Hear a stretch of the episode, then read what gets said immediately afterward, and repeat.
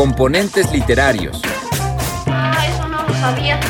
Componentes Literarios. y deslustrarnos.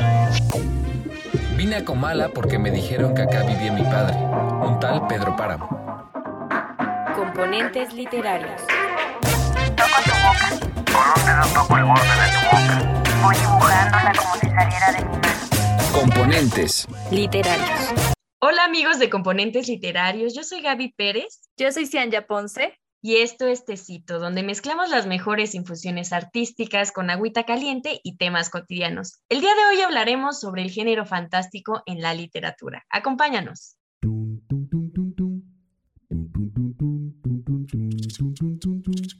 Gramática es el arte o la ciencia, pues en esto no nos hemos puesto de acuerdo, que nos enseña a leer y a escribir correctamente el idioma castellano. Ahora, carnal, te agarramos con las El macaquito. Venga, el macaquito. Venga, venga, venga.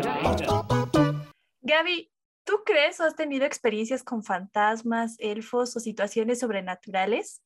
Híjole, Cian, la verdad es que antes era muy escéptica, pero sabes que con el paso del tiempo me han sucedido algunas cosas que parecieran estar en otros planos o que me hacen dudar, o también las pláticas que, que llego a tener con determinadas personas me hacen creer que pueden existir mundos posibles o paralelos además del que vivimos, ¿no? Órale, o sea, tú sí has sentido que como que hay una, una otra realidad paralela por ahí. Sí, a mí, a mí la verdad eh, me cuesta decir a todo que no, que no es real a, a partir de, no sé, de circunstancias que me platican o de algunas cosas que, que suceden como ruidos o Ujú. sueños a veces que se establecen entre si será que lo soñé totalmente o en esta parte estaba ya despierta y me sucedió algo extraño que, que no puedo explicarlo. Fíjate que a mí me pasa algo que me encanta hablar de eso, me encanta jugar con ese tema, pero no creo tanto en eso, ¿no? Como que, pero me encanta hablar como de, no, sí, es que como que esa casa se siente rara, o sea, se siente el, el, el ambiente pesado, quién sabe qué será, o no sé, me desperté ese día y como que estaba, como que sentías que alguien te había hablado en sueños o que te habían avisado algo. Y obviamente lo he escuchado un montón de veces, ¿no? Mucha gente cuenta así como las experiencias que ha ido teniendo, que uno lo deja así, no sé, me gusta jugar con eso y me gusta pensar que existe esa posibilidad de, de mundos posibles regados por ahí también. A mí me gusta este tema más bien eh, guiado un poco con la literatura y por eso me atrevo a pensar que hay circunstancias en ella que se asemejan mucho a las construcciones de nuestro día a día. Por eso comentaba esto de cuando las personas te platican de, ciertas, eh, de ciertos sucesos que, que le pasaron y que parecen irreales. Y, por ejemplo, eh, no sé, me apego mucho. A mí un texto que me marcó demasiado en, este, en estos temas fue eh, Langer House de José Emilio Pacheco, que es un cuento que aparece en el principio del placer y tiene estos tintes inciertos entre lo real y, la fantasía, ¿no? Eh, eh, Pensé en, estos momentos en que las personas te dicen, no, yo vi a tal o, o en la casa de mi abuelita se aparecían duendes o ese tipo de cosas que tú dices, sí, como hay quienes, según lo vieron o hay quienes supieron de eso, pero no lo pueden comprobar. Entonces, este texto justo de José Emilio Pacheco tiene como ese apego de una, un personaje que platica que tuvo un compañero que ya no existe y además nadie de su generación se acuerda de él. Entonces, eso me hace creer que, que la realidad no está tan alejada de la ficción en este sentido y, y de estas construcciones que muchos en nuestro entorno escuchamos al día a día. O sea que es como, este cuento es como la canción de Sabina de Nos dieron las 10 y las no me acuerdo muy bien de cómo se llama, pero que es la misma historia, ¿no? Que él jura y perjura que vivió algo, pero no hay nadie que le compruebe esa, esa realidad. Y es que a diferencia del tecito anterior que hablamos sobre la ciencia ficción, aquí las situaciones que leemos en la literatura y en otras artes de- relacionadas con el género fantástico nunca van a estar apegadas a la racional y no importa o no hay un interés de que estas puedan ser comprobables. De hecho, una de las de la magia que existe en este género es que justamente quedas en esa duda y no sabes y no lo puedes comprobar. Así es, hay diferentes indicios, ¿no? Como te generan algún, algunos datos dentro de la misma narrativa que te hacen creer en lo que te está diciendo o viendo el personaje y en otros casos dices, no, pero hay unos indicios que te dicen o te demuestran lo contrario. Entonces, eso es como que la riqueza de la que vamos a hablar hoy, ¿no? Y como bien saben, componentes, pues no hay tecito sin agua caliente. Así que vamos a hablar de la adaptación de la literatura fantástica. Vamos a empezar con este tema eh, comentando que los inicios del género fantástico se establecen principalmente en la literatura greco-romana y la egipcia, aunque podríamos decir que su mayor momento de difusión y crecimiento se dio hasta el siglo XX. Por eso la inspiración y el desarrollo de la literatura fantástica se encuentra plagada de héroes mitológicos relacionados con los mortales, rupturas y mundos posibles, entre seres pertenecientes a atmósferas contrastantes entre las acciones de los dioses y el mundo terrenal. Y bueno, la literatura fantástica tiene diferentes características que pueden ayudar a definirla. En principio, es un género que, como su nombre lo dice, se apega mucho a la fantasía, pues los sucesos no tienen explicación o al menos no tienen una explicación racional, como ya se los comentamos. Se encargan de llevar al lector a la idea de que se podría explicar solo si se concibe la existencia de lo sobrenatural o de los mundos posibles.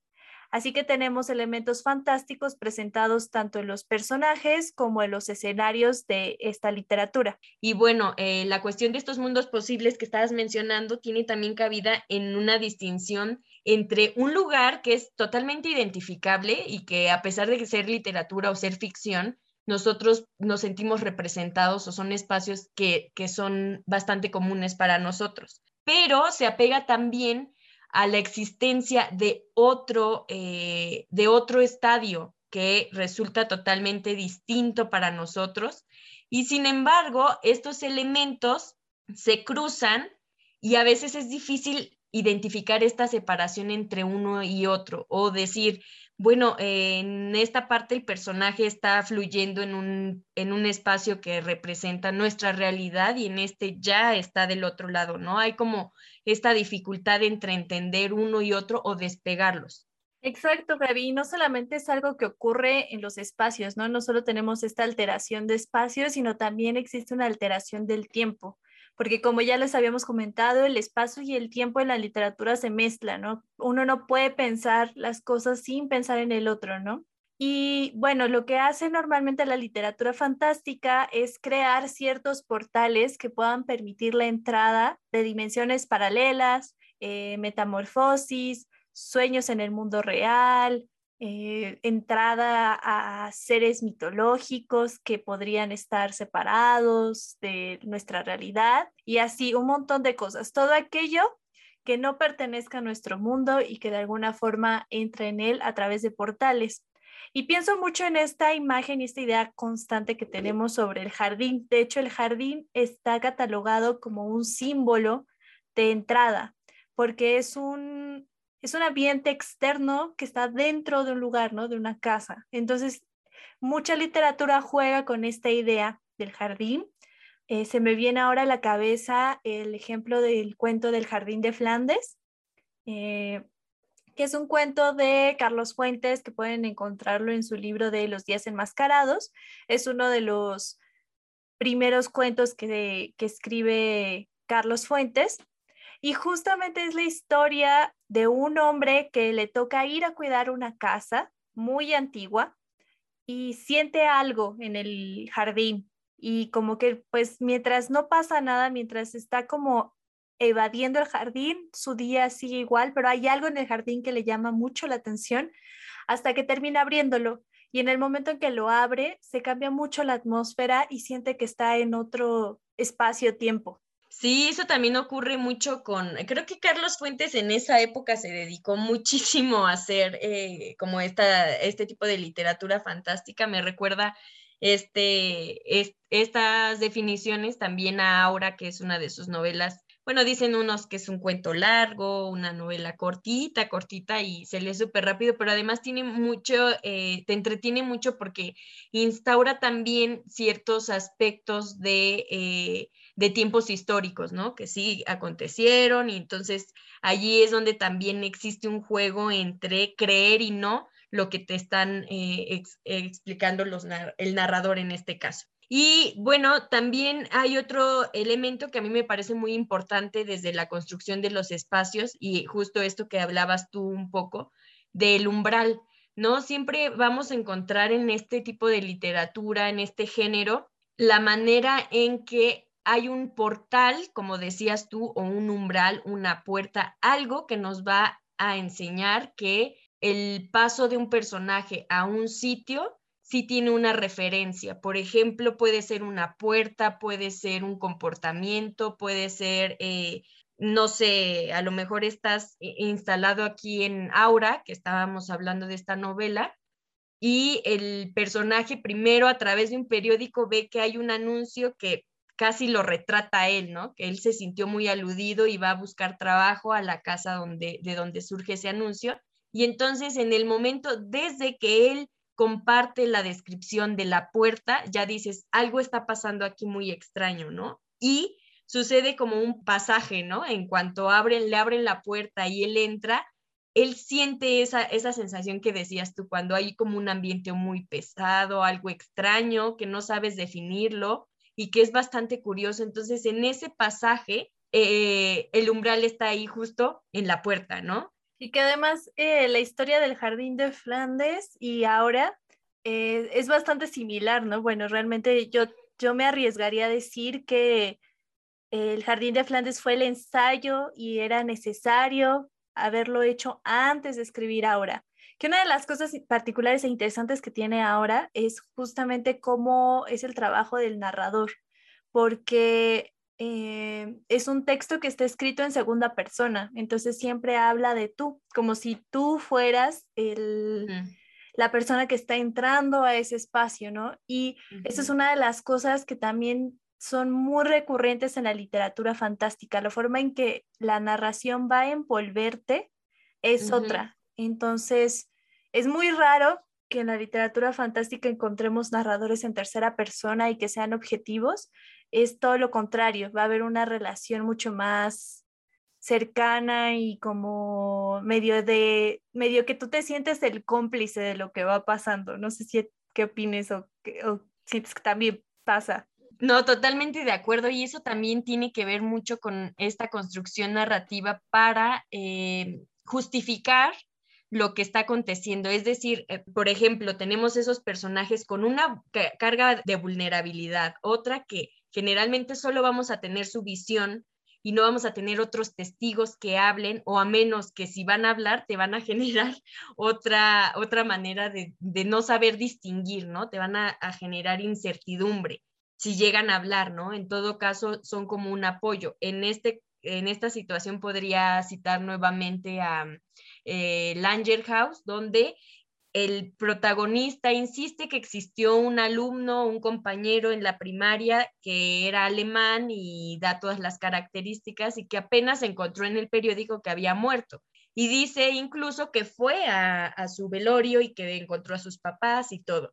Pero después, cuando se reúne con sus compañeros de esa época, todos le dicen que no, que no existía ese muchacho, que incluso le enseñan las fotografías de generación y no existe para nada ese eh, Langerhaus, ¿no? Y allí ese refuerzo de testigos sí genera en el ambiente de, ay, entonces o está loco o recuerda otra cosa o a quién le creemos, ¿no? Te crea como lector esa incertidumbre. Y hay otra situación con los personajes, y aunque que también nos envuelve mucho para saber o creer o no en, en determinadas circunstancias, circunstancias que nos narran, como es que estén muy cansados, que los personajes demuestren un cansancio para que tú digas, a lo mejor el cansancio lo hizo ver cosas que no. Lo mismo ocurre si están bajo los influjos o los efectos del alcohol, de las drogas, de una medicina muy fuerte. Entonces, cada uno te va demostrando eso, ¿no? Hay, hay ciertas características que hacen que el mismo lector dude de lo que nos están diciendo, ¿no? que tengan también mucho sueño o estar con una tristeza tremenda, estar eh, en un estado emocional de preocupación, para que creas que, que así pueden ellos entender o ver lo que quieran y que tú como lector digas, "Mm, no sé, no sé, podría ser que no esté viendo eso, sino que está en un estado vulnerable y frágil y por eso lo comenta, ¿no? Y por otro lado, hay también esta carencia de personajes de, lo, de la que hablábamos, de carencia de personajes testigos que eh, justo nos digan o nos indiquen que lo que está viendo él, personaje principal, sea verdadero o no. Y también hay otro tipo de elementos que nos hacen creer que estamos enfrentándonos a un texto fantástico y es cuando uno de esos personajes, ya sea el protagonista o los que están ahí en, en función del otro mundo, esos de la función del otro mundo generalmente no tienen extrañeza por lo que está sucediendo. Por ejemplo, en, el, en Aura vemos que Aura y su mamá o Aura y las dos Auras tienen este sentido de normalidad. Ellas no sienten que ocurre nada extraño.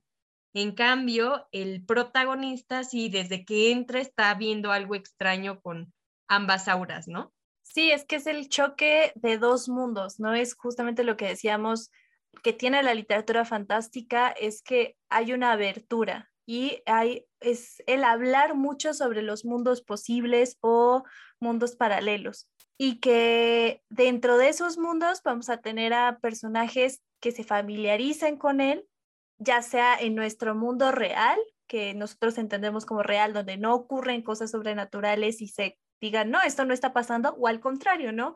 Alguien a quien le parezca muy raro lo que está pasando y es algo nuevo. Y aquí pienso en un ejemplo eh, de una película que se llama El Castillo Vagabundo, que está basada en un libro, que es justo lo que pasa, es una chica que sufre una, pues, sufre una maldición por una bruja y empieza a, envejecer de repente, luego cambia de edad, así, tiene una cosa muy extraña que a ella la confunde mucho y a nosotros como espectadores también, pero el resto del ambiente en el que empieza a envolverse, porque también es arrastrada a un ambiente donde eso sea natural, es algo normal, ¿no? No hay nada extraño y ella empieza a familiarizarse poco a poco con eso. Y ahora que estabas contando un poco la historia de Langerhaus, fíjate que me acordé que yo tengo una historia así parecida, pero, pero al revés, porque eh, una vez que me encontré con mis compañeras del kinder, Estábamos como platicando, así como, no, que fulana, que fue de ella, ay, fulanita también. Y hay una, varios me empezaron a contar, como, ¿te acuerdas de, no sé, vamos a ponerle el nombre Rosa? ¿Te acuerdas de Rosa? Y yo de, ¿quién? Sí, Rosa, que era súper traviesa y como que era súper habladora y bla, bla. Y yo de, no, ni idea. Sí, siempre jugaba con nosotros, y era, pero era como más amiga de, no sé, Sebastián. Y yo así como, no sé de quién me están hablando. Y me acuerdo que esa vez fue una plática que tuve con dos amigas. Tiempo después llegó otra en algún momento y le preguntaron como, ¿verdad? ¿Verdad que Rosa estaba en nuestro grupo? Y sí, claro, sí, ¿cómo no te puedes acordar de ella? Y yo de, no me acuerdo, o sea, te juro que es alguien que me contaron un montón de cosas que yo Ajá.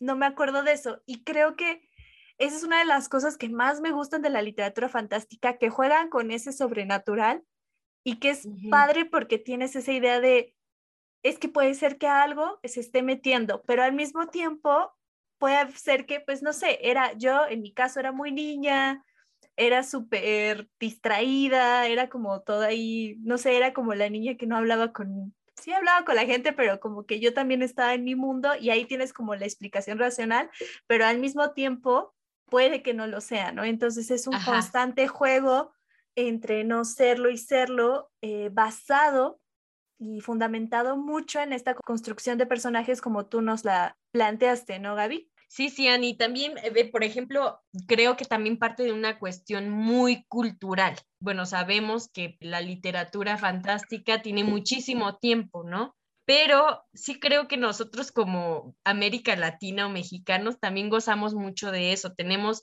incluso parte de la oralidad, de, de ir y venir en muchas historias o leyendas, mitos, como lo es, por ejemplo, eh, La Llorona, ¿no? O el charro negro o muchas otras eh, circunstancias que para nosotros resultan paranormales porque nadie tiene ni ha agarrado ni ha pescado ni nada de eso a la llorona en sí, o sea, no hay algo comprobable, pero estoy segura que mucha gente la ha visto y no sabemos si es real o no es real o cómo fue la, la, manera en que la vio, ¿no? Y creo que eso se ajusta mucho también a la cultura. La cultura te hace creer en diferentes circunstancias y el lenguaje lo traslada y por supuesto lo rescata muy bien la literatura y en este caso el género fantástico. ¿Y qué te parece, Gaby, si ahora ya que tenemos como estas bases sobre lo que es el género fantástico, eh, pasamos a nuestras infusiones cotidianas? Hay un cuento que a mí me parece maravilloso, me parece increíble, que se llama Música Concreta de Amparo Dávila. Ay, es un cuento, sí, no es muy bueno. Y recuerdan que habíamos comentado que la ciencia ficción es una mezcla entre es como una hijita del género fantástico y del género de horror. Bueno, yo siento que este cuento de música concreta es una hijita, es un hijito del el género fantástico y de horror también, que esa es otra de las cosas que podemos ver mucho en la literatura fantástica latinoamericana, sobre todo, porque como bien dices, vamos a encontrarla de formas diferentes. Y este cuento tiene todos los elementos de una literatura fantástica. Nos lo cuenta alguien que es un amigo de la protagonista, que se la encuentra y la ve muy, pues muy nerviosa, muy en una, realmente en una crisis nerviosa porque acaba de descubrir que su marido le fue infiel o le está siendo infiel y está siente que alguien le está atacando y que le está buscando y que es un sapo, ¿no? Que le está buscando y siente que le está acosando y ella jura y perjura que es la, la amante del esposo. Y pues el amigo como que dice, no, pues seguramente está muy nerviosa y demás, debe ser eso. Entonces le cuenta toda la historia, pero el amigo se queda con la duda y creo que es esa onda. Es justo el amigo es lo que nosotros, a nosotros nos pasa en la literatura fantástica.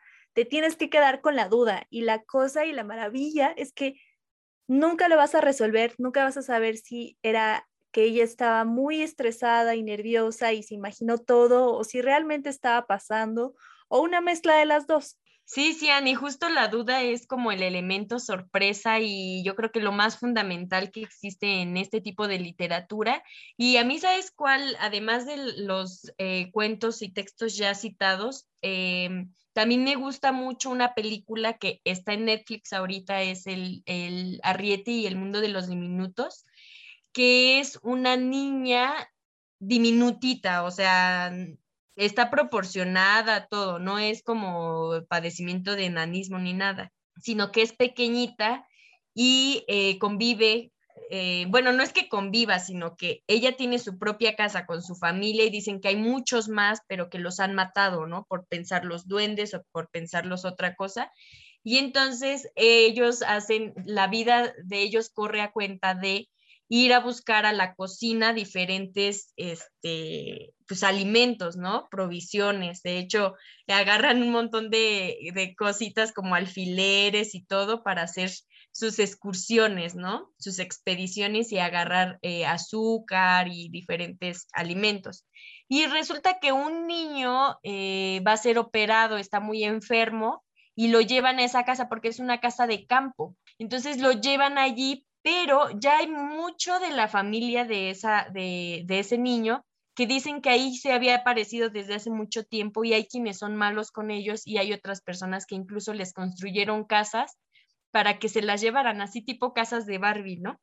Y él pues no, no sabía ni, ni creía en eso hasta que la niña se le aparece a él, pero no es una aparición como fantasmagórica, ni nada de eso, fantasmal, ni nada. Tiene que ver más bien con que ella sabe en qué momento salen las personas y puede ir a, revisar qué comer, ¿no? O qué llevarle a su mamá. Y este chavo la, ubica y también el gato, hay un gato que lo ubica, pero nadie más lo ve, ¿no? Y el enfoque que se le da también en el cine cambia mucho. Hay otras maneras de exponer los acontecimientos en la cuestión fantástica y por supuesto también ahora que demostrabas en la cuestión de terror. Y casi siempre vamos a tener esta subjetividad, va a estar cargado de subjetividad porque nosotros no vamos a ser unos, eh, se supone que tendríamos que ser los jueces como lectores entre que sí pasó y no pasó, pero al final hay elementos que, que te dejan en las mismas, ¿no? De decir, todos estos elementos sí. re recurrimos a estos en que sí pasó el acontecimiento y todos estos en que no fue real.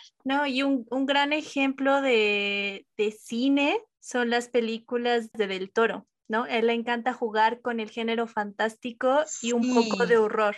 Piensa en que todas tienen esto de jugar con un personaje que en nuestra realidad es o infantilizado o es un niño, ¿no? Entonces, en el caso del laberinto del fauno, es una niña que está viviendo la guerra española, ¿no? La guerra Ajá. civil española. Y pues le toca como enfrentarse a un montón de cosas. Hay una escena que se me quedó súper grabada en el cine que también fui a ver con unas amigas y todavía recuerdo que una de mis amigas me agarró el brazo y me encajó las uñas para que vean que sí mezcla un poco la cuestión del horror o de suspenso, no sé, que es, es cuando, el, cuando una criatura, la de los ojos, que se pone la mano en los ojos para sí, ver sí, sí. y tiene como un, una mesa enorme con comida. Y es algo que pasó, le pasó a la niña, pero no, no hay ningún otro testigo, ¿no? Y el único Ajá. otro testigo o ser como que parece que podría confirmar es el fauno, ¿no? El que la va guiando pero también no sabes, o sea, nadie más sabe del fauno. Creo que no recuerdo si en algún momento alguien más habla de él. No, creo que no, nadie más, solo ella, ella lo ubica. Y creo aparte también juega con lo de los animales y ese umbral, el laberinto justo es uh -huh. ese paso de eh, estar en su casa y, y ella también está vulnerable, está triste porque está como relegada, ¿no? La, eh, con el, la mamá que creo que acaban de nacer su bebé, o muere la mamá, creo, no me acuerdo bien. No es. recuerdo, pero es como todo este contexto que, que él coloca, ¿no? Como que el, el, el, del toro le gusta mucho colocar contextos históricos. Ajá, sí, que también esa adaptación de los personajes tiene mucho sentido con la teoría de decir, eh, una persona que esté muy activa o que esté muy vivaracha no podría también tener o encontrar como, o que todo lo vea a partir de la lógica o a partir de un método científico, no podría entrar tan fácil en, este, en esta parte fantástica. Y una cosa también que es muy importante aquí es el lado del, de la, la, parte que es, resulta bastante familiar y luego que se vuelve siniestro u ominoso, ¿no? Que hay algo tan familiar que de repente choca con tu realidad y entonces ya no hay manera como de regresar. Una vez entrando, ya eh, constantemente vas a estar eh, yendo para allá. Y bueno, este fue el último sorbo de este tecito eh, y como último sorbo les recordamos que como todos los martes hacemos una live y leemos textos que ustedes nos recomiendan o que hacemos encuestas. Y justo en estos lives ya han aparecido algunos cuentos de este género, que son el de Mariposas de Samantha Schweblin o El día que fuimos perros de Elena Garro. Entonces, si quieren saber un poquito más a fondo de estos cuentos o quieren leer un cuento o escucharnos leer un cuento fantástico, les recomendamos que vayan a nuestras redes sociales. El live está grabado en IGTV y que también no se pierdan ninguno de estas de nuestros lives para que puedan, porque seguramente eh, tanto Gaby como yo somos unas aficionadas de este género, entonces seguramente volverán a aparecer. Así es, Ian. Y bueno, eh, también les recordamos nuestras redes sociales para que estén atentos de todas las cosas que subimos, de la información y sobre todo de estos episodios que salen todos los domingos a través de Spotify, Anchor, Google Podcast y eh, YouTube. Estamos todos los domingos, ya sea con tecito o una entrevista a un invitado especial. Y bueno, nuestras redes sociales estamos como componentes literarios a través de Instagram, Facebook y TikTok. Muchas gracias, Ian, por haber compartido nuevamente micrófonos. Está padrísimo este tema. Creo que sí se nota que nos gusta y nos apasiona Sí, mucho. Me encanta, me encanta este tema. Además, soy súper fan de los cuentos y el género fantástico en el, el cuento latinoamericano es una maravilla. Nos vemos la próxima semana. Esto fue Componentes Literarios.